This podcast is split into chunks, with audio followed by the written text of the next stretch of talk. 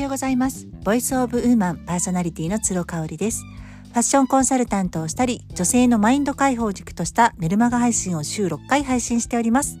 毎月新月と満月の日にフランスからリモート買い付けをしたアパレルやアクセサリーをオンラインショップにて販売しております。詳しくはインスタグラムラローブフルフルをご覧ください。はい、えーと今日はですね2021年あと1ヶ月やり残したことはないですか？というような内容で昨日お届けしましてまあおすすめは何かなっていうふうに自分で思った時にね。まああと1ヶ月だから予約が取れるかどうかとかそういう問題もあるんですけどえっ、ー、とインナーチャイルドってね皆さんご存知ですか？自分の中の傷ついた子供っていう意味で、まあ、インナーって内的なっていうね。でチャイルドは子供という意味ですよね。人は大人になっても傷ついた子供を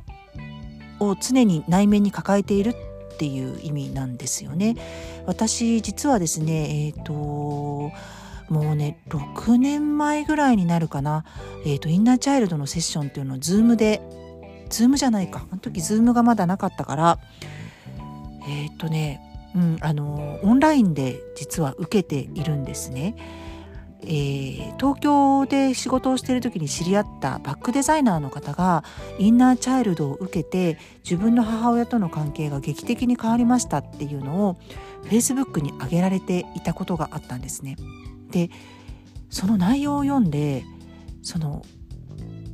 インナーチャイルドのセッションを受ける前の彼女の状態が私と母の状態にすごく酷使していたので興味を持ったっていうところなんですよね。でなんだろうインナーチャイルドってって思ってでオンラインでセッションを受けるっていうこと自体初めてだったんですよね。なのでドキドキしたんですけど私はその時神戸にいて下の子がまだ12歳だったと記憶しています。東京までなかなか受けに行くっていう選択肢はなくってあのー、そう琴代玉野さんっていう方がね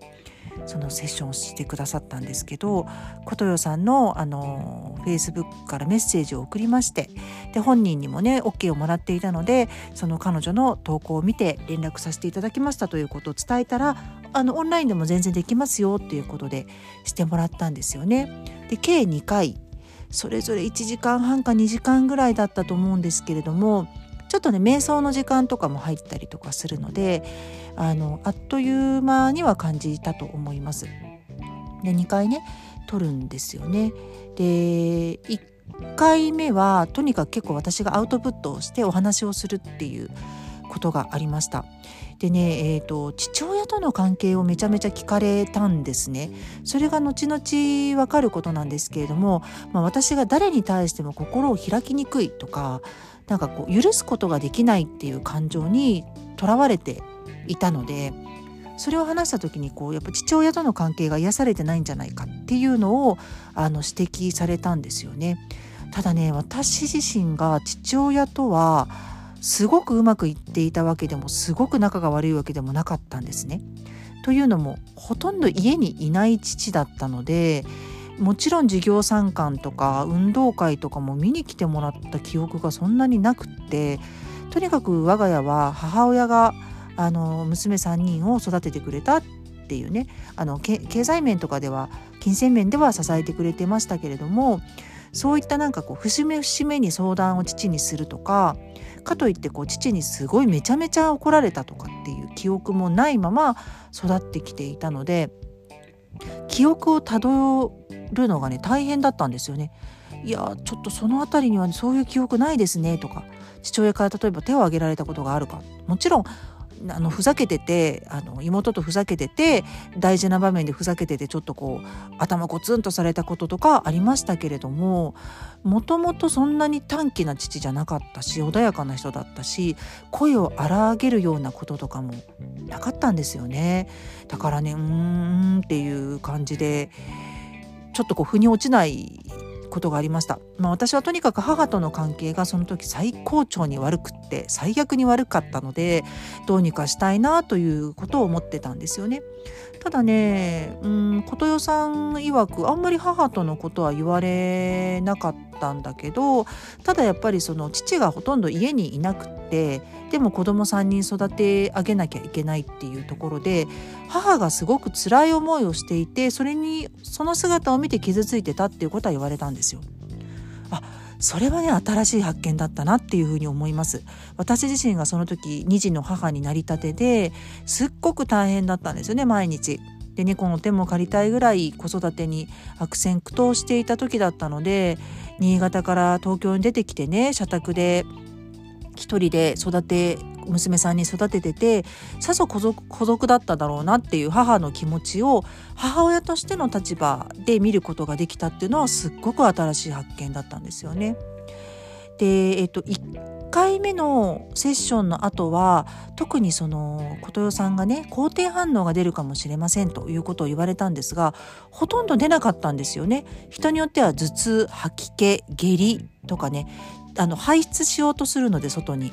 あの出る場合がありますよと。ただそれはあのデトックスになるので心配しなくてもいいですとすごく辛くなったら連絡くださいっていうことを言われてました。でね2回目のセッションの時にやっぱり父親のことをすごく聞かれたんですけど私の中ではまあまあそんなに腑に落ちることがなくってで、まあ、何事もなくというかね普通に終わったんですけれども実はね2回目のセッションの後に私あのメニエール病みたいな感じになってしまって3日間ねあの全く起き上がることができなくなっちゃったんですよ。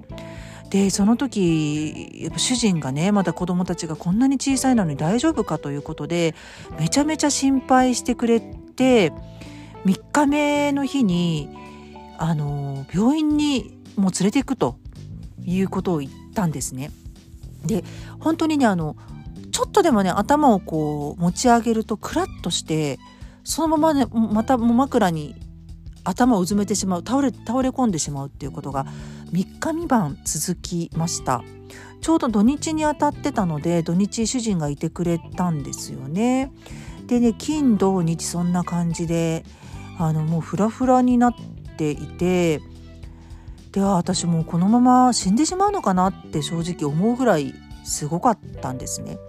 もともと私自身があの三半規管がとっても弱い子でちっちゃい時から乗り物酔いとかをしていたのでやっぱり自分の弱いところにそういう肯定反応的なものが出ちゃったんだなって今となっては思うんですよね。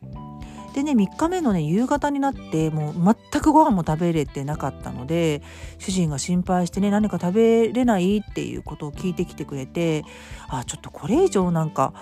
ねあの寝込んでたら本当に主人に心配かけちゃうなと思って翌日の月曜日まで症状が治らないようだったらあの病院行くよっていう話をしてたんですよ。でね夕方になってねもう私もなんか夢見心地で寝たり起きたり寝たり起きたりをずっと繰り返しておりましてふとねあの母の声が聞きたくなったんですよね。でやっぱりこういう時に困った時って私いつも母に聞いてたなって思ってあのインナーチャイルドのセッションを受けたってことは伝えてなかったんですけどあの電話をしてですね母の母にあの相談したんですよねちょっとすごいめまいが止まらないと。メニエール病のような感じの症状があってっていうことを言ったらもう母がねすごいあっけらかんとした感じで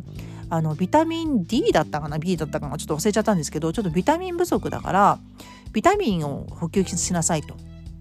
でサプリメントがちょうどね母から送ってもらったものがあったのでそれを飲みなさいと言われました。うちはね薬は一切飲まないお家だったのでそういう時もやっぱりねあのビタミン剤で補給するっていう考えなんですよね。ただねなんかその声を聞いただけであのだいぶ私ねめまいがなくなっておりましてその後言われた通りにそのビタミン剤がカプセルになってるんですけどそれをこう熱湯で溶いてその溶いたものをこうぐっと飲んでねでまたね12時間寝たんですよね。で起きたらねすっきり治っておりましてもう何ともなかったんですよ。これがもうびっくりしましたね。それからはね全く肯定反応は出ずに琴代さんにその話をした時も「あそれはすごい重たかったでする大変でしたね」っていう感じだったんですけれども母との関係もやっぱりあの母がやっぱり辛かった私たちを育てていて幸せだった時もあるけれどもやっぱりこう子育てをしていることによって自分がやりたいことができなかったっていうブロックもこうなんかね自分の中で理解できるようになったので母との関係がねすっごい改善したんですよね。であのこれねパートナーシップにもすごく活用できるというふうに言われておりますのでもしねご興味あることはある方はあのアメーバブログをね確か琴代さんされていると思うので「琴代玉野さん」で検索をしていただければ、あのー、遠方の方でも今もやってらっしゃるのかな？オンラインでやってらっしゃるとは思うんですけれども調べてみていただけたらなっていうふうに思います。ちょっと今日はねスピリチュアルなお話でしたけれども私の中でこの10年間の間で本当にやってよかったことがこのインナーチャイルドのセッションになりましたのでシェアさせていただきました。今日も最後まで聞いていただいてありがとうございました。笑顔と感謝あふれる一日にしましょう。それではまた明日。